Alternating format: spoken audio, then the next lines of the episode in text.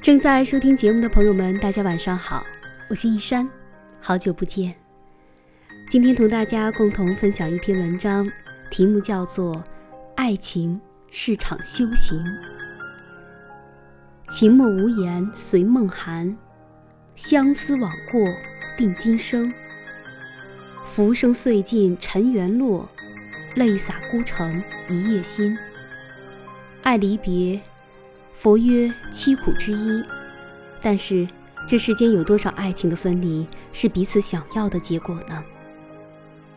爱情是场修行，修行着自己，也修行着对方。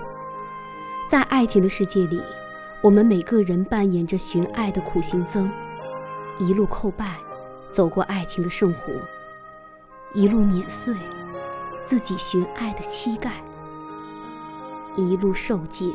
爱情带来的折磨，分分合合之间，爱情就像一件我们亲手打造的琉璃瓶，碎了，再粘起来，然后再碎，然后再粘起来，不停不休地重复着，直到有一天突然顿悟了，然后回首遥望这祈求的一路，看着满地的琉璃碎片和一地的鲜红，心中只会发笑，笑得凄凉，笑得残忍。笑得泪流满面。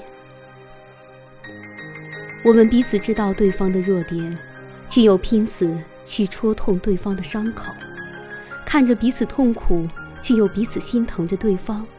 你化难过为泪，而我化痛苦为文字。当你含泪而眠，而我吐尽口中的烟雾，我们在彼此的身上修行着各自的爱情。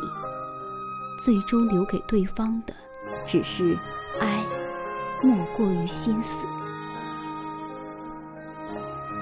互相咬着对方曾经的过往不放，极力的去想改变对方什么，可最后发现，彼此只是改变了自己而已，而想要去改变对方的，竟然犹如铁打的营盘一般，依旧留在对方的骨子里，牢不可破。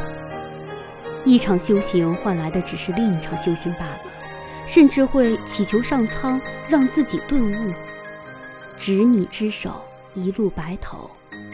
但最终没能顿悟的，终究是没能顿悟，之后依旧一人上路，再次修行。我知道你泪中的伤，你也明白我文中的苦。分开不是不爱。而是我们修行未到。所谓对的时间，对的人，不过就是在这场修行当中，我们顿悟了自己而已。爱的一路彼此修行，爱的一路祈求顿悟，与你偕老，唯我所愿。如若分离，唯有祝福。在每一次爱的修行当中，我们应当去彼此感谢对方。